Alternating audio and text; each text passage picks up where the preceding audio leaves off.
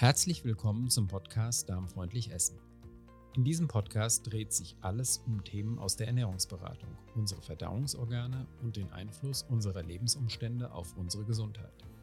Natürlich beschäftigen wir uns auch mit darmgesunder, genussreicher und saisonaler Ernährung, aber auch mit Unverträglichkeiten und Intoleranzen, typischen Erkrankungen der Stoffwechselorgane und Themen wie Stress, Schlaf oder Bewegung. Unser Ziel ist es, euch wertvolle Hinweise für die Verbesserung eures Wohlbefindens und ein gesünderes Leben zu geben. Wir wünschen euch viel Spaß mit dieser Folge. Ja, hallo ihr Lieben und willkommen zur Podcast Folge 5. Ich hatte mir vorgenommen, in dieser Folge ein bisschen praktischer zu werden, damit wir nicht immer nur theoretische Dinge abhandeln. Im Moment sind eure Rückmeldungen auch sehr spärlich, so dass ich nicht genau weiß, womit ich euch erreichen kann, was euch interessiert und ja, ob die Themen der vorangegangenen Podcasts überhaupt für euch relevant sind. Nichtsdestotrotz möchte ich den Podcast aber gerne fortsetzen und ich hatte mir überlegt, euch heute ein paar saisonale Tipps zu geben. Am Ende der Podcast-Folge habe ich außerdem noch einen sehr interessanten Buchtipp für euch. Einige von euch wissen ja sicher, dass ich ein riesiger Fan von Wochenmärkten bin und auch den größten Teil unserer Lebensmittel dort beziehe. Entsprechend richte ich mich auch sehr stark nach dem saisonalen Angebot, wobei ich nicht nach Rezept und auch selten überhaupt irgendwie geplant koche. Meistens schaue ich einfach, was sich anbietet, also welches Gemüse besonders schön ist oder worauf wir Appetit haben, und dann ergibt sich eins aus dem anderen. Auch in meinen Kochkursen versuche ich deshalb Basics zu vermitteln und den Teilnehmern zu zeigen, wie sie kreativ mit Lebensmitteln umgehen können, sodass sie nicht lang nach Rezepten suchen, sondern einfach drauf loskochen können. Im Oktober haben wir ja traditionell wirklich eine große Fülle an Möglichkeiten und man kann jetzt wirklich noch mal so richtig aus dem Vollen schöpfen.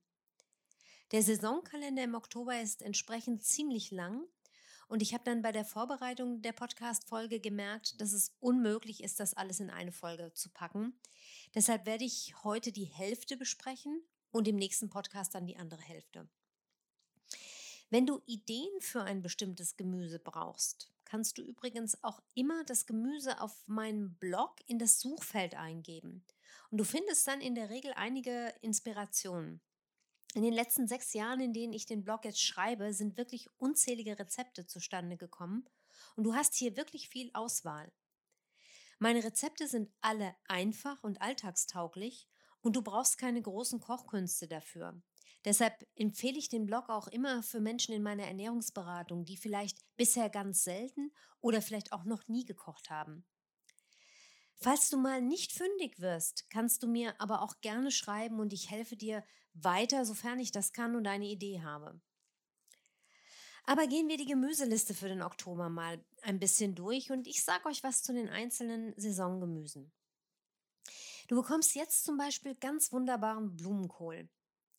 Blumenkohl gehört eindeutig zu meinen Lieblingsgemüsen und der ist sehr gesund. Aber trotzdem muss ich mich immer daran erinnern, ihn auch regelmäßig zu essen weil er a. in Bioqualität oft sehr teuer ist und b. für einen Zwei-Personen-Haushalt auch ziemlich groß.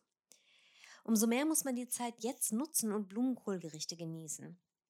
Blumenkohl ist reich an Vitaminen, an Nähr- und Ballaststoffen, ist sehr mild im Geschmack und leicht verdaulich. Es ist also ein sehr, sehr gesundes und einfaches Gemüse. Lediglich Menschen mit Schilddrüsenproblemen sollten vermeiden, davon zu viel zu essen. Ich mag Blumenkohl am liebsten einfach als Beilage. Und so kenne ich ihn auch von meiner Mutter. Sie hat den Blumenkohl gekocht und hat ihn dann immer mit in Butter gerösteten Semmelbröseln serviert. Das ist natürlich super lecker. Bei mir gibt es ihn aber eher mit Olivenöl oder mit einem Nussöl, also eine etwas gesundere Variante. Und das ist auch eine wunderbare Kombination. Nuss und Blumenkohl.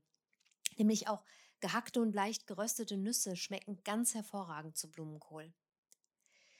Grundsätzlich kochst du den Blumenkohl einfach in Salzwasser. Koch ihn aber nicht zu lang, damit er seine wertvollen Inhaltsstoffe behält. Viele Menschen sagen übrigens, dass zu Blumenkohl unbedingt immer etwas Muskatnuss gehört. Das musst du aber für dich ausprobieren. Ich selbst bin kein so großer Muskatnuss-Fan. Blumenkohl kannst du übrigens auch im Ofen schmoren oder zu einer Suppe verarbeiten. Wie man solche Gemüsesuppen kocht, erkläre ich später nochmal ausführlich. Und last but not least schmeckt Blumenkohl auch roh vorzüglich. Du kannst ihn einfach mit einer Küchenmaschine ganz fein hacken und dann wie einen Salat anmachen. Also mit etwas Apfelessig, Olivenöl, Salz und Pfeffer. Ich gebe auch immer gerne ein bisschen Leinöl zum Blumenkohlsalat.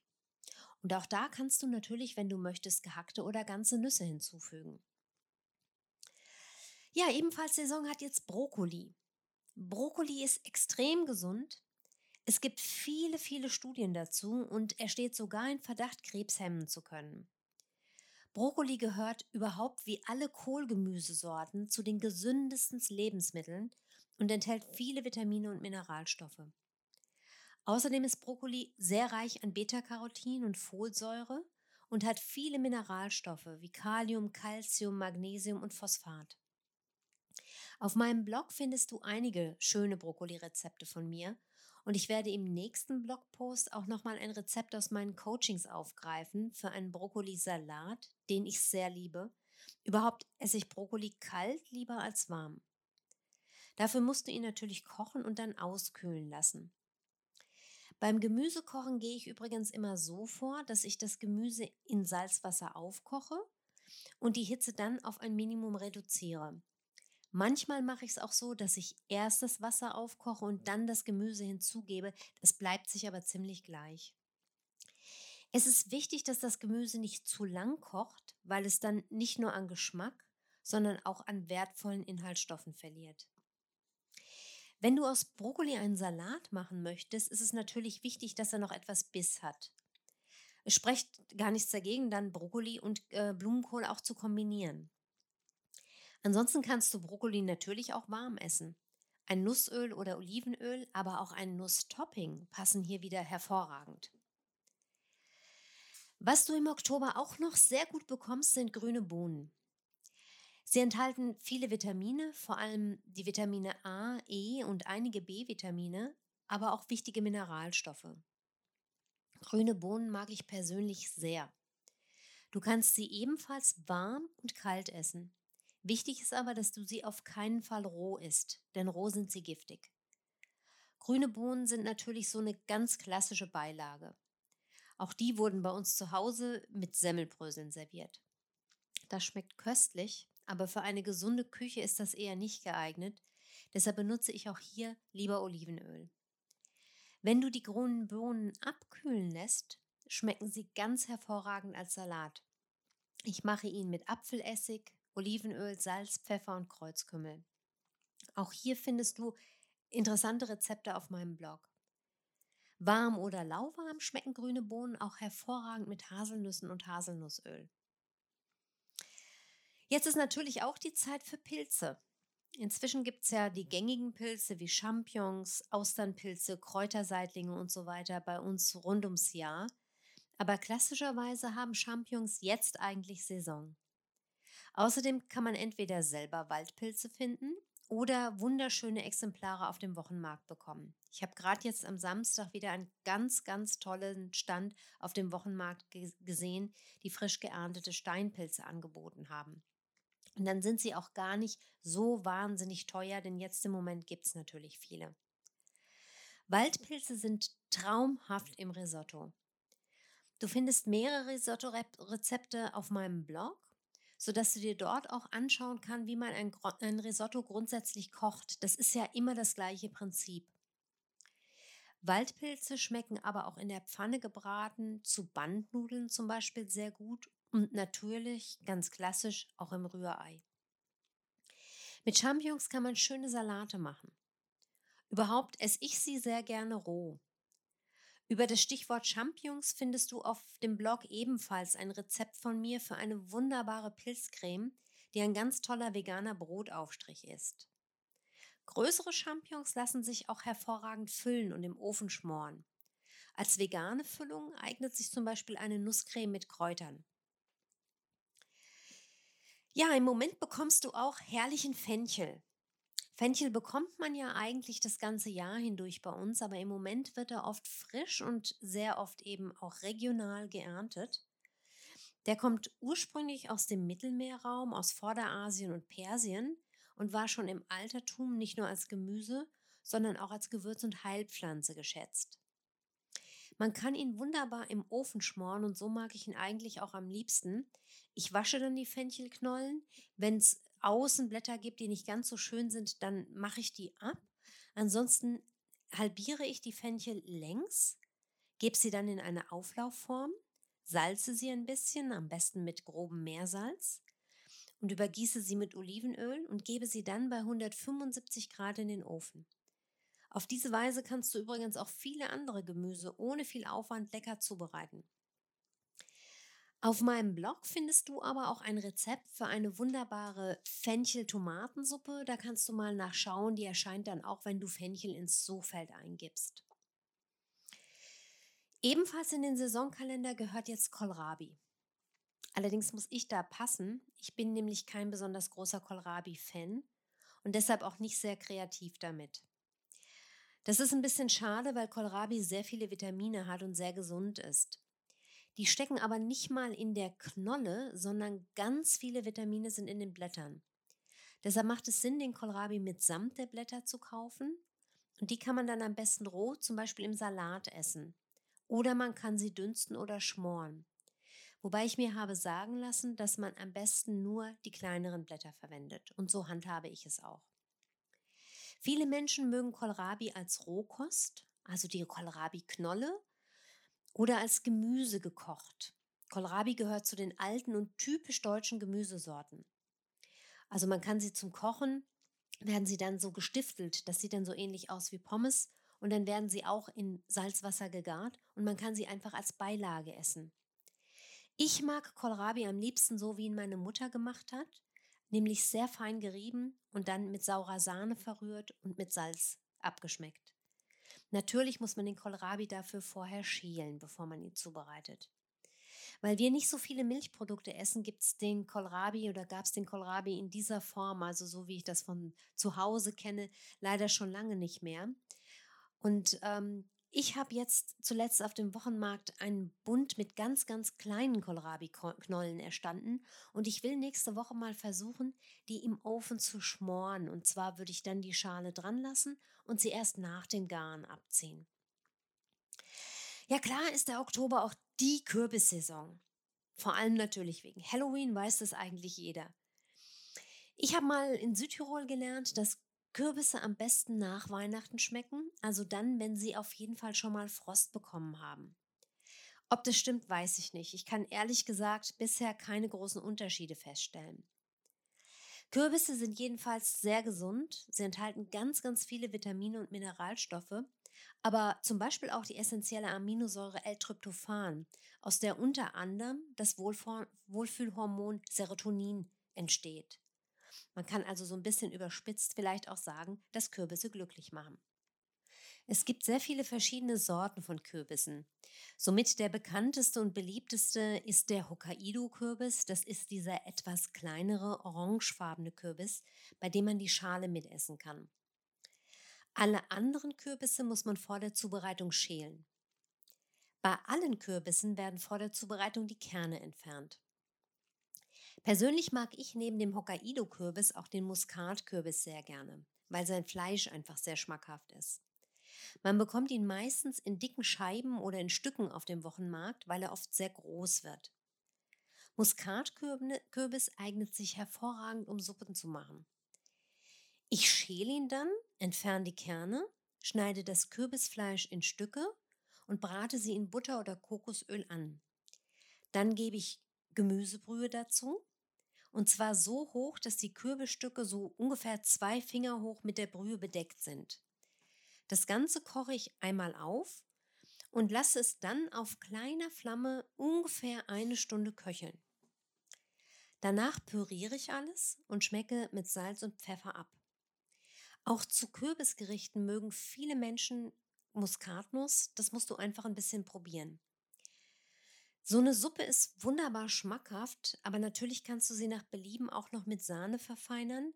Ich würde für die gesunde Küche aber eher raten, sie vegan zu essen und ein paar Kürbiskerne und etwas Kürbiskernöl dazu zu servieren. Das ist super lecker.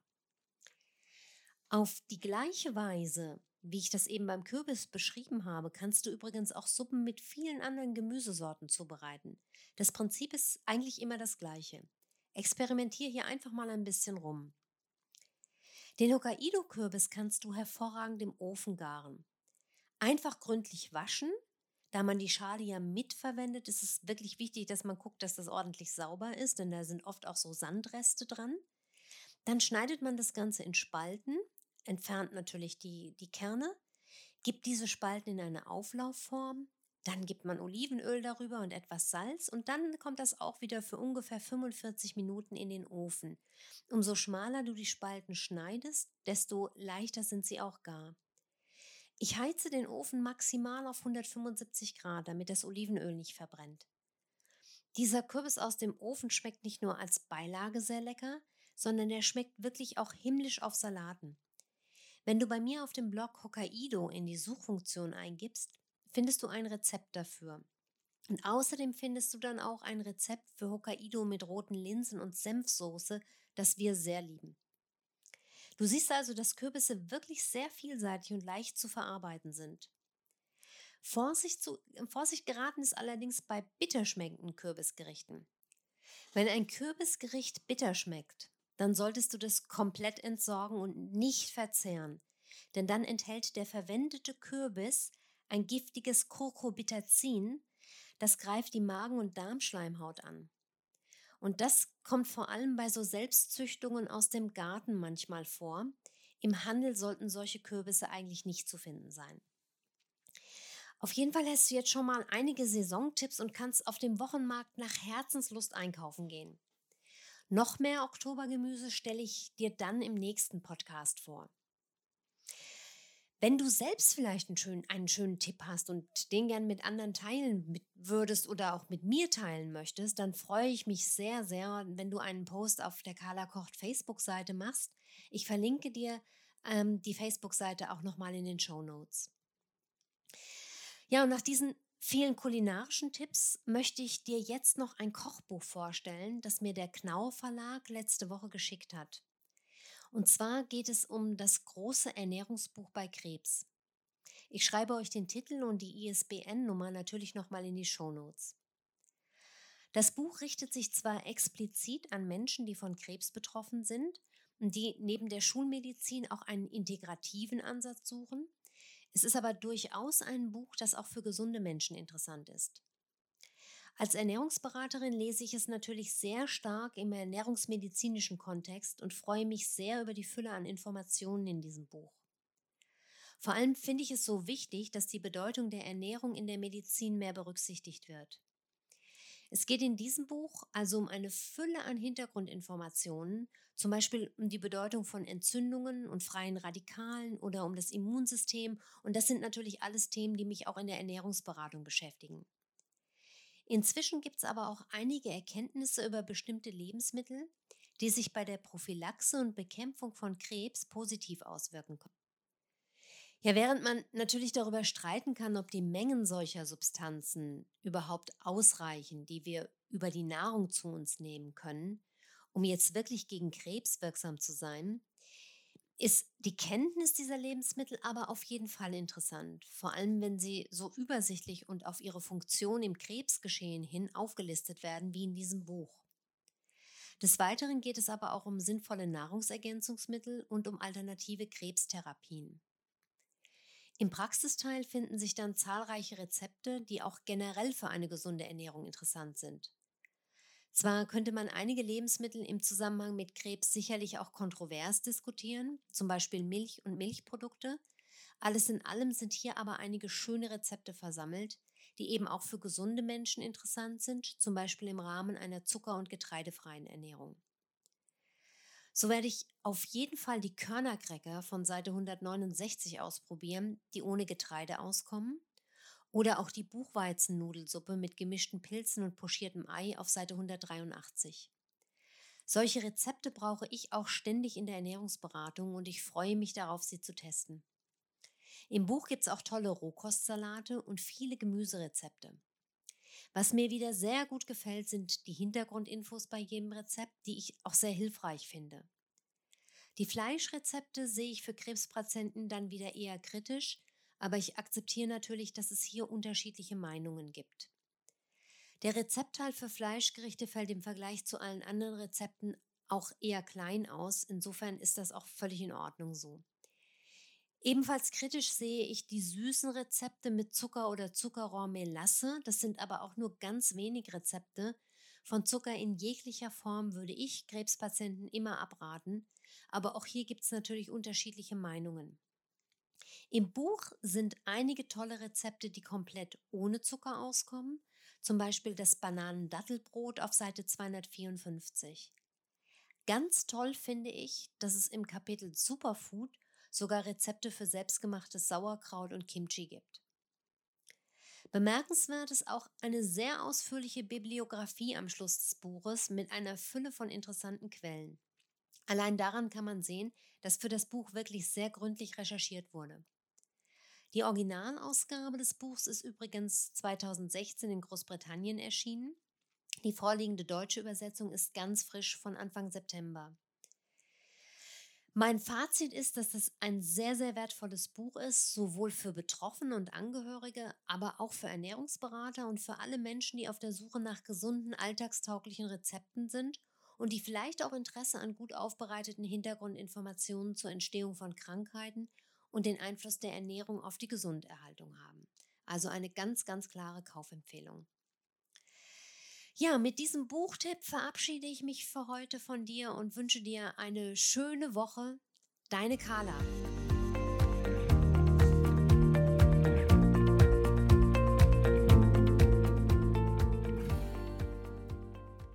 Das war eine Folge des Podcasts Darmfreundlich Essen. Informationen zu allen besprochenen Themen findet ihr in den Show Notes zu dieser Folge. Unsere Rezeptsammlungen erhaltet ihr auf www darmfreundlich-essen.de. Dort findet ihr auch alle anderen bisher veröffentlichten Folgen dieses Podcasts. Meldet euch gerne auch bei unserer Facebook-Gruppe Darmfreundlich Essen an. Den Link zur Gruppe findet ihr in den Show Notes oder ihr sucht bei Facebook nach dem Begriff Darmfreundlich Essen.